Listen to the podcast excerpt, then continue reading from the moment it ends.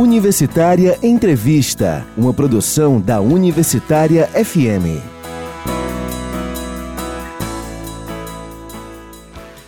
Oi, pessoal. Eu sou Tereza Raquel e o Universitária Entrevista dessa semana traz como convidado o rapper e ativista Preto Zezé. Ele fala sobre o lançamento de seu livro Das Quadras para o Mundo e suas vivências no hip hop. A entrevista foi originalmente realizada pela jornalista Thaís Aragão no programa Zumbi, o rap na Universitária FM, no dia 27 de junho de 2019. E você confere a partir de agora. E nós estamos aqui hoje com Preto Zezé nos estúdios da Rádio Universitária FM. Tudo bom, Preto? Tudo bem, Thaís? Olha, quase dispensa apresentações, né? Mas eu vou apresentar porque sempre tem alguém passando no dial, é né? Preto Zezé é um grande liderança aqui do hip hop, não só de Fortaleza, do Ceará, mas também do Brasil e tá até em Nova York agora, oh. né? Com a CUFA, Verdade. né? Mas uh, o motivo dele estar tá aqui hoje é para chamar vocês para o lançamento no dia 3 de julho do novo livro dele, Das Quadras para o Mundo, né? Lá na Livraria Cultura, aqui em Fortaleza. Conta mais sobre isso.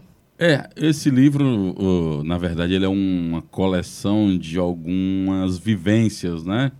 E ele tem. Eu coloquei das quadras para o mundo porque o forte dele é esse começo lá nas quadras, que aí eu, eu, trago um pouco da memória e das conversas com mais antigos sobre as quadras, a origem das quadras, que ao mesmo tempo é um pouco da origem de Fortaleza, né, cara? Que é essa cidade que a gente tem tantas coisas bonitas, tantas coisas bacanas, mas é extremamente injusta, né, e desigual desde o seu nascedouro. É, e aí a história das quadras se mistura com a história do surgimento de Fortaleza, com toda essa necessidade de construir uma cidade é, da Pontes Vieira pra, no rumo da praia de uma forma e da Pontes Vieira para o resto da cidade uma cidade meio que invisível, né? E a quadra ela cai bem no meio, ela vira um contraponto disso, porque ela vem para o meio dessa cidade existente que eu chamo, eu batizo no livro de Mundo Meirelles, e a quadra vem ser esse contraponto de, de um questionamento e também um espaço de que apesar da dificuldade de, de pessoas, né, de homens e mulheres que vêm dessa desse êxodo do, interior do estado, fugindo da fome, tentando a oportunidade aqui e fazendo da quadra um lugar de realizações. Inclusive, você coloca-se, se coloca como um mediador entre realidades. Você acha que esse lugar físico, né, esse ponto no mapa que as quadras representam, ajudou você a fazer também esse é, papel de mediador? Ajudou demais, né? Porque ao mesmo tempo que a gente é, passou pelas dificuldades é, oriundas de, de, de de dar, eu falo até que do asfalto para lá é a aldeota e do asfalto para trás é a quadra. A gente ter que conviver com esses mundos paralelos nos obrigou a ser meio que poliglota, a ter que entender como era esse mundo do asfalto, né? Que eu chamo também de um mundo do homem branco do asfalto. Como é que é esse mundo? Como é que ele fala? Quais são os códigos para poder inclusive transmitir mensagens de lado a lado e tentando construir uma agenda comum onde era possível, porque às vezes também não dá. É porque muitas vezes as pessoas falam de. Eu lembro muito que a gente, durante muito tempo, era sempre chamado para debates de combate à pobreza e nunca de divisão de riquezas, né? Interessante a perspectiva. E sempre a gente tentou não aceitar uma lógica em que parecesse natural isso, que eu acho que é o mais grave. A gente perceber toda essa desigualdade, que eu acho que é o grande problema brasileiro. As pessoas falam de corrupção, de tudo, mas a desigualdade ela é a parteira de todos os problemas da nossa sociedade. E aí é, eu me vi obrigado a ter que transitar por esses mundos, é, dominar bem o dialeto de ambos os mundos e tentar construir pontes em comum. Então foi um desafio tanto, né? Ter que ser essa pessoa que muitas vezes as pessoas que depositam expectativa em quem vai fazer a mediação, elas não entendem a quantidade de desafios que a gente enfrenta de parte a parte. Me diga uma coisa, o prefácio desse livro, que tem 14 crônicas, não é isso? Uhum. Seus capítulos são como crônicas, né? Que contam historinhas mais ou menos fechadas, né? Isso. É, o, o prefácio é do Celso Taide, Celso Taide. né? E, e é interessante porque ele coloca ali quando eu encontrei o Zezé, né? É. Ali na frente do Sistema Verdes Mares, é. né? Mas existe um Zezé antes né, Existe. dele chegar, né? Como Existe. é que é essa atuação sua na cidade antes do capítulo que nesse caso do livro chega como prefácio, né? É, né? Tem essa parte que é introdutória de que a quadra, que começa com a história da minha mãe. Eu preferi contar esse enredo a partir do que ela compartilhou comigo, das memórias. Daí eu também faço um pouco da memória das quadras, que são as pessoas que nos inspiraram, que fizeram com que a gente tivesse as primeiras noções do que era a luta social, né? principalmente vinculado à parte de moradia, que era o grande mote da época, né? as lutas junto à Coab, né? junto a, a, na época o terreno da quadra foi inclusive doado pelo governo com uma mediação muito forte e a participação da dona Luísa Távora. Né? E aí depois eu começo a contar a história da quadra a partir desses lutadores. Aí eu pego o fio do João Roberto, que é impossível contar a história das quadras sem esse cara. Foi o cara que começou a luta, o cara que organizou as pessoas, o cara que criou a associação, que juntou outras pessoas. E até hoje ele é um cara, tá, né, tá vivo, referência é, é, da luta lá na comunidade. E aí depois vem um hip hop, que eu acho que é o grande divisor de água, é quando eu começo a entender melhor, quando eu começo a transitar dentro da cidade de Fortaleza, que, por incrível que pareça, é, até hoje ainda muitos jovens como na minha época eu tinha 13, 14 anos, é, muitos jovens nunca saíram do seu próprio bairro, né? Teve, mesmo em Fortaleza teve, tem muito jovem que nunca foi à praia. Então isso é um, as pessoas acham isso quando eu falo que o mais grave é a naturalização da desigualdade, as pessoas não veem isso como uma violência, entendeu? E para nós isso é uma coisa muito louca. Daí eu comecei a perceber, aí eu tenho um primeiro período no hip hop, que é uma coisa mais politizada, do início da, da caminhada da década de 90, né, que era muito efervescente, essa coisa, movimento estudantil, movimento de bairro, as esquerdas e tal.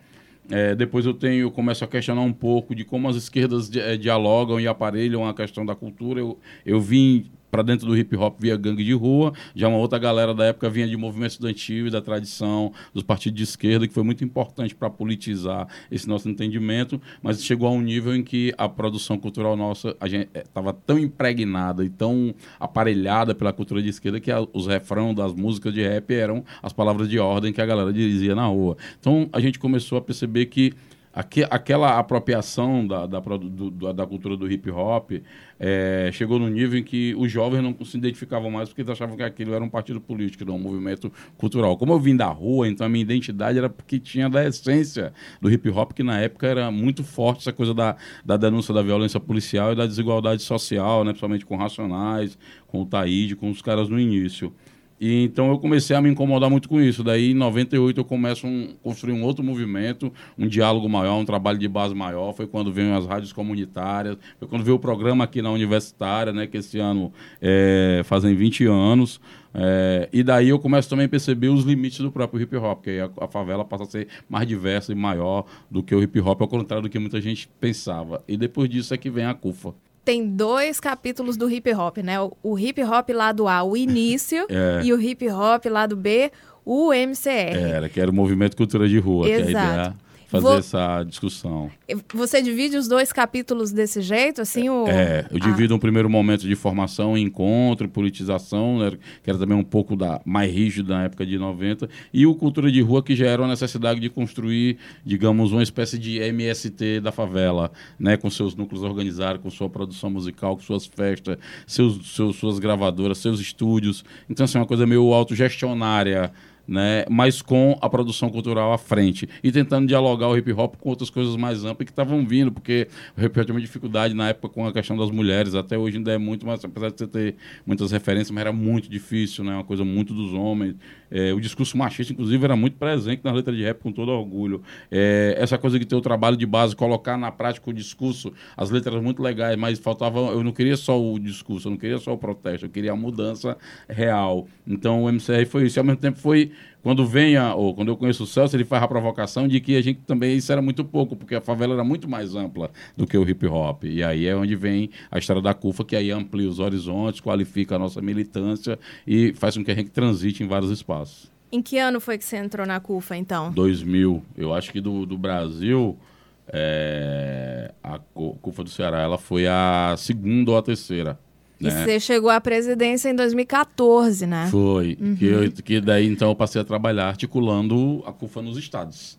Que eu acho que a gente se encontrou por ali, quando você estava. É, a gente se encontrou lá em Porto Alegre, você e o MVBio saindo. Social, era. Saindo da, da lancheria do parque, a gente é, se cruzou verdade, ali, não é verdade? verdade. Nossa, faz um chão, hein? Faz um tempo, né? Faz um chão, é verdade. e ali você estava no fórum. Como é que é, como é que foi sair da cidade? Como, como é que era a CUFA aqui, né, uhum. localmente, que você uhum. conhecia, era o seu chão, uhum. é o seu chão, e começar a fazer essa articulação em nível nacional? Foi um desafio porque uma coisa era a história da gente construída aqui, né, no Ceará. E outra coisa era o desafio da CUFA, que era organizar esse discurso da favela. Porque se por um lado a favela era vista só como carência, violência, tragédia, coisas ruins, e isso colocava a gente numa posição sempre subalterna, sempre inferior e numa agenda sempre negativa, do outro lado a gente tinha a necessidade de como é que eu organizo a potência desse território? Como é que eu não resumo isso somente a essas coisas ruins? Como é que eu não vejo só morte? Como é que eu não vejo só sangue?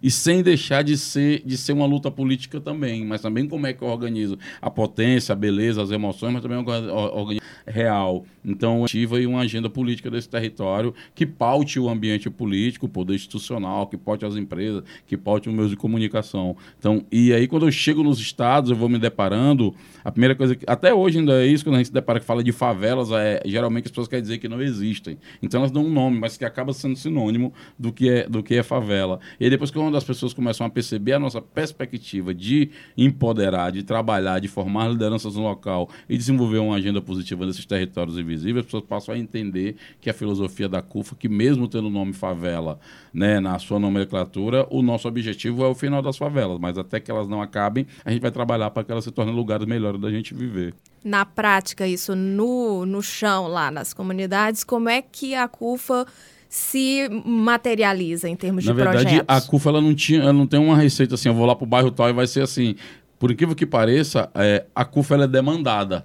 Aí geralmente o cara pergunta assim: ah, o que, que a CUFA tem a dar para mim? Aí a gente pergunta: o que, que você tem a dar, dar para a CUFA? Porque as pessoas estão viciadas nessa coisa, eles não veem que esse, esse, esse paternalismo, esse eu vou dar, ele é uma forma também de dominar as pessoas, é uma forma também de controlar as pessoas. Quando eu passo a dizer para o cara que ele vai ter lá uma, uma vai ser da rede da CUFA e tudo que ele desenvolver, se ele conseguir um prédio com esse nome, essa visibilidade que a CUFA tem, se ele consegue um recurso para um projeto, se ele consegue agregar estruturas para o que ele está fazendo lá através dessa rede de contatos que a gente tem. E se amanhã, depois de tudo isso, ele sair, ele leva tudo com ele, ele está fazendo um investimento dele mesmo. Então, é uma divisão é, concreta de poder e de visibilidade. E uma das coisas que eu, quando entrei na CUFA, foi discutir que depois do MV Bill não podia mais ser presidente paulista e carioca, porque se a gente estava falando de combater a desigualdade, na CUFA a gente tinha muito um, um princípio. Não adianta a gente radicalizar no discurso se na ação a gente não tem nada concreto. Então, muitas vezes a gente faz até o contrário. As pessoas veem um discurso da gente mais ameno, mas na prática é uma instituição, por exemplo, que tem 10% de cota para branco, porque todas as instituições são dos brancos.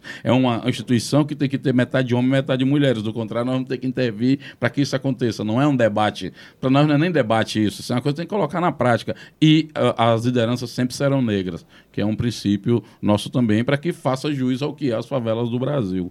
E aí, quando você vai colocando isso na prática, vem de tudo. Vem hip hop, vem os, os, negócios, vem o cara que tem um estúdio, o cara que é do audiovisual, o cara que dá do basquete de rua, vem a Taça das Favelas, vem moda com Top Cufa, vem cinema, vem festival de cultura das favelas. Então, assim, vem toda uma diversidade que cada lugar vai tendo uma coisa mais forte ou, ou mais fraca, né? São 17 países essa articulação internacional da CUFA? É, isso é engraçado, porque assim, a gente ir nos lugares no Brasil não ficou tão difícil, a gente ir nos estados, né, aproximar o, o governante, as empresas e tal, da liderança da CUFA nos estados. Só começou a galera demandar vizinho, principalmente Argentina, Venezuela, Chile, Colômbia. Então a gente até chegou aí em alguns lugares. Só que começou a vir para a Alemanha, pô, como é, que, como é que vai, cara? Então, assim, como é que vai na Itália? Então, não tinha como a gente fazer isso. Então, o que a gente tramou? É, e isso, os caras fizeram uma coisa muito louca. É, isso o Celso, porque era um período também que eu tinha perdido meu filho, que eu estava muito baixo astral, né? E aí eu também estava pensando em parar tudo, porque era muito louco isso, né? Você conseguir fazer várias coisas na rua e, e você ser vítima da própria violência que você sobreviveu e trabalhou na rua. Então, assim, deu um, uma coisa muito ruim. Na época eles vieram aqui falar dessa coisa que a gente ia ampliar, construir e tal. E a estratégia de alcançar essa galera no, nos outros lugares foi fazer uma semana de atividade em Nova York, que chamou Semana Global da CUFA, e lá teve a minha posse no, na sede da ONU, onde a sede da ONU é o, onde estão os chefes de Estado dos países. Então, a partir de lá, a gente desencadeou né, uma ação em rede para contactar todos os lugares. Os representantes dos 17 países estavam lá. Teve mais, acho que 12 países que estavam em negociação, que eu acho que agora vai se concretizar no segundo encontro que a gente vai fazer lá. E abrimos o nosso escritório no Bronx. Fizemos uma semana de atividade muito bacana, lançamos uma pesquisa na Colômbia, fizemos uma atividade na sede da Fundação Forte, com o Facebook, com a FedEx, com nossos parceiros lá, que eu achava que não ia conseguir reproduzir nada parecido com o que a gente faz aqui, mas a gente conseguiu. E terminamos com o carnaval sem autorização na Times Square. E a gente achava que ia preso e acabou que escapamos dessa. Muito bem, estamos aqui com o Preto Zezé contando as coisas que ele faz pelo mundo, das quadras para o mundo, né? É que é o nome do livro, que vai ser lançado agora quarta-feira, dia 3, lá na Livraria Cultura. Que horas? 18 horas. Às 18 horas. É. Vai ter sessão de autógrafos, vai ter não é isso? De autógrafo, vai ter um bate-papo lá com o meu amigo Elcio, né? Que hoje está secretário da Casa Civil do Governo do Estado, um cara que já me conhece há muito tempo, desde a época das políticas públicas de juventude. E que, por coincidência, eu, eu até falei para ele, eu vou lançar um livro e a gente vai comentar o livro lá. Me diga uma coisa, não é o primeiro livro, né? É não o segundo é, não, já. É o segundo. Né? É o segundo, né? Fala um pouquinho do primeiro também, para quem não conhece. O primeiro conhece. foi uma, foi uma iniciativa que, diz, que nasceu a partir do documentário Falcão Minas e o Tráfico, em 2006, em que eu e o Manuel Soares, que é do, da CUFA do Rio Grande do Sul, que hoje ele, ele fazia um quadro de reportagem na RBS, lá do Rio Grande do Sul. Hoje ele faz um quadro de repórter na Fátima Bernardes, na Rede Globo, no programa do Encontro. E na época, na época da pesquisa do documentário do Falcão Minas e o Tráfico, que era sobre a participação de crianças e adolescentes no mundo do trabalho do tráfico de drogas é, no Brasil, a gente detectou a, duas drogas, que era o crack e a merla, que o, o crack geralmente estava mais popular em São Paulo e a merla no centro-oeste, especificamente no Distrito Federal. A gente detectou essas drogas, tipo no Amazonas, no Amapá, né, em Roraima, no Acre, e a gente começou a pesquisar sobre isso. Então, o Manuel começou a pesquisar a merla, eu comecei a pesquisar o crack. Paralelo a isso, por uma triste coincidência, o meu irmão se envolveu no crack, então eu conto um pouco da história dele também aí no livro, né, de como foi esse aprendizado nosso. E eu fazendo a pesquisa e acontecendo essas questões. E quando terminou a gravação, que era um trabalho audiovisual, eu, eu, fazia sempre anotações nas cenas de uso, nos locais que a gente ia entrevistar as pessoas e tal. E o interessante é que quando eu fui olhar os escritos para fazer o roteiro do documentário, eu tinha visto que tinha muita coisa ali que não tinha como colocar no audiovisual. Então eu peguei aquelas anotações e transformei num livro.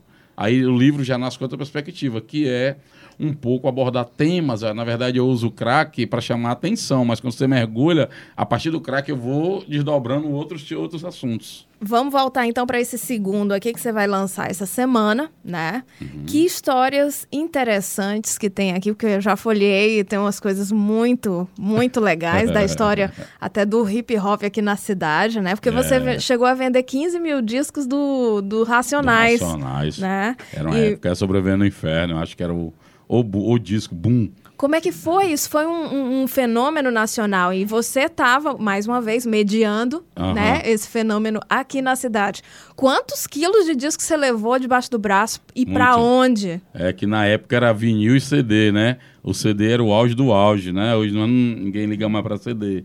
Mas, assim, eu tenho uma amizade com Racionais desde 1992, né? Fui apresentado a eles pelo Milton Salles, que é o cara que criou o Racionais. O Milton sempre foi um cara que a filosofia dele parecia muito com a nossa no MCR. Ele queria organizar as postos, núcleo, a ideia de movimento organizado a partir do Ceará ser pioneiro nesse entendimento. Mas ele tinha essa ideia lá, inclusive o movimento, a sigla MH2O é ele que cria em São Paulo né, de um evento que ele foi fazer com a Motorola em São Paulo, e ele ficou olhando o movimento das águas enquanto rolava o hip hop. Então ele olha o movimento das águas, então ele fez uma relação de uma coisa com a outra. Ele sempre teve essa ideia de criar. E era um cara muito, assim, inspirador. O Milton, um cara pioneiro, ele começou a criar a história de gravadora, começou o disco, disco próprio, a gente fazendo suas próprias coisas também, e colocou na prática várias iniciativas lá. Quando eu conheci o Racionais, era um momento também que estava todo mundo tateando de como fazer as coisas. Eles já tinham começado a lançar roupa, já eram muito conhecidos no Brasil todo, é, muita gente ouvia o Racionais em vários lugares, era o boom das rádios comunitárias, então tinha uma galera tocando isso constantemente. Eu lembro que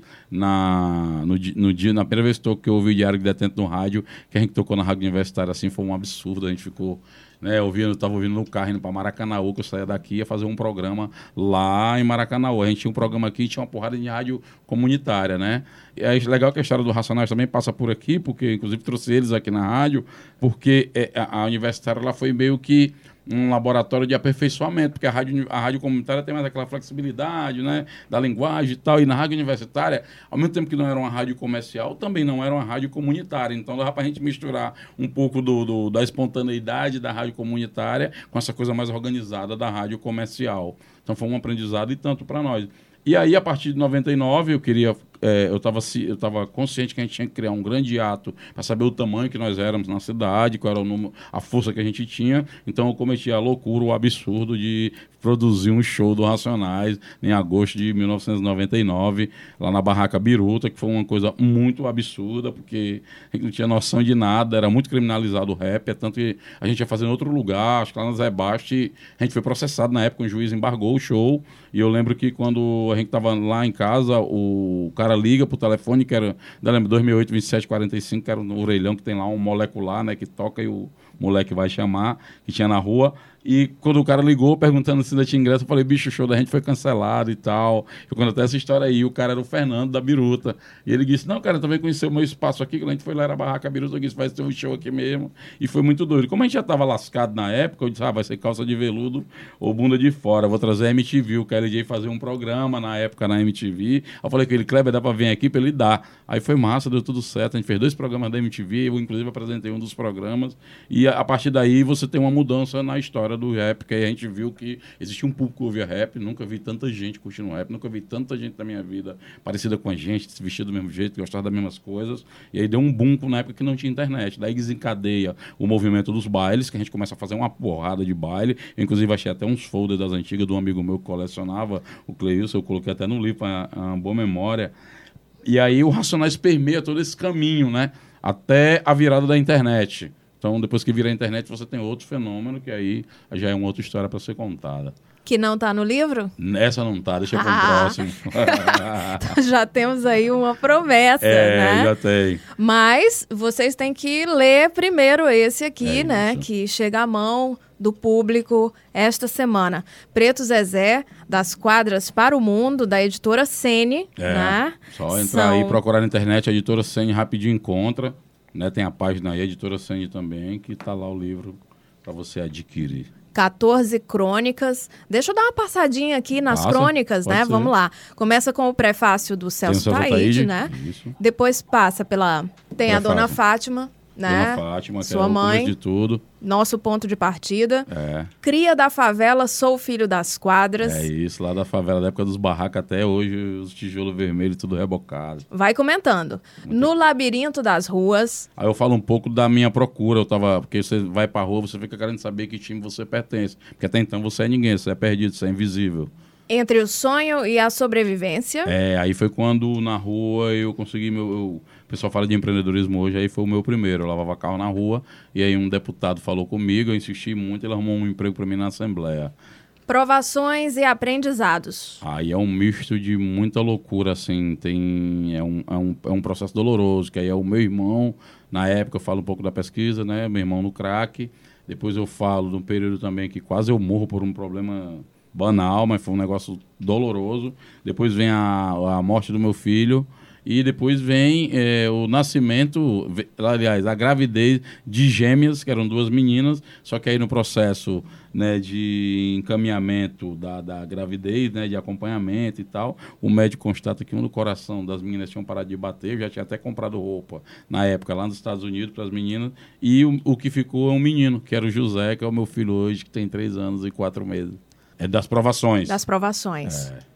O hip hop lado A, o início o hip hop lado B, a gente já falou aqui, né? Já. Tem Cufa fazendo do nosso jeito é. também. Aí passa também para o campo do América, que tem dois, duas crônicas, é, né? Que aí eu vou falando um pouco da, como é que a gente aplicou a metodologia da CUFA, de mediação, de pautar a agenda pública né, nossa, de pautar o poder político, o poder empresarial, de pautar e agregar a imprensa do nosso lado. Eu falo um pouco de como fazer a luta na cidade.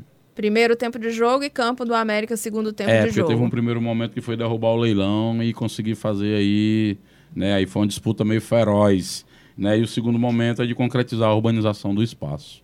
Massa. A noite mais linda do mundo. Aí é um pouco também de Nova Cufa, em que eu pego o show, é o show do Odaí José, que a gente faz lá na minha comunidade, em que eu discuto um pouco uma estratégia de transformar estigma em carisma e de agregar mundos. Muito bem. Depois nós temos Atitude de Paz, a Pedagogia da Rua. É, que aí é um projeto que a gente implementou em 44 escolas do estado, que a gente, através do hip hop, de discussões coletivas, a gente constrói um pouco de outra pedagogia, tentando transformar a escola no espaço de aprendizado permanente e evitar que tenha mais conflitos, como tem acontecido. E na crônica Para Além da Invisibilidade. Aí é um pouco que eu discuto sobre os nossos preconceitos, né, em relacionado principalmente à polícia. Eu pego um evento do MV Bill, ah, muito no início dos anos 2000, lá em Sobral, em um conflito que a gente teve com a polícia lá, que acabou virando uma grande amizade e serviu de muita descoberta para nós e para os policiais, eu acredito. E o último, né? A última crônica, Manifesto de um Ex Invisível. É, aí é uma coisa muito de sentimento, né? De como as pessoas se percebem, de como elas vão encarar o mundo, assim, porque a gente já é doutor em crise, doutor em golpe, doutor em vários problemas, então essas não são novidades para nós. O que é novidade é a gente poder transformar dificuldades em oportunidades, transformar o estigma que nos persegue e persegue os territórios de onde a gente veio em carisma e fazer da favela, né, até que ela não acabe, mas fazer dela um lugar melhor de se viver. Universitária Entrevista, uma produção da Universitária FM.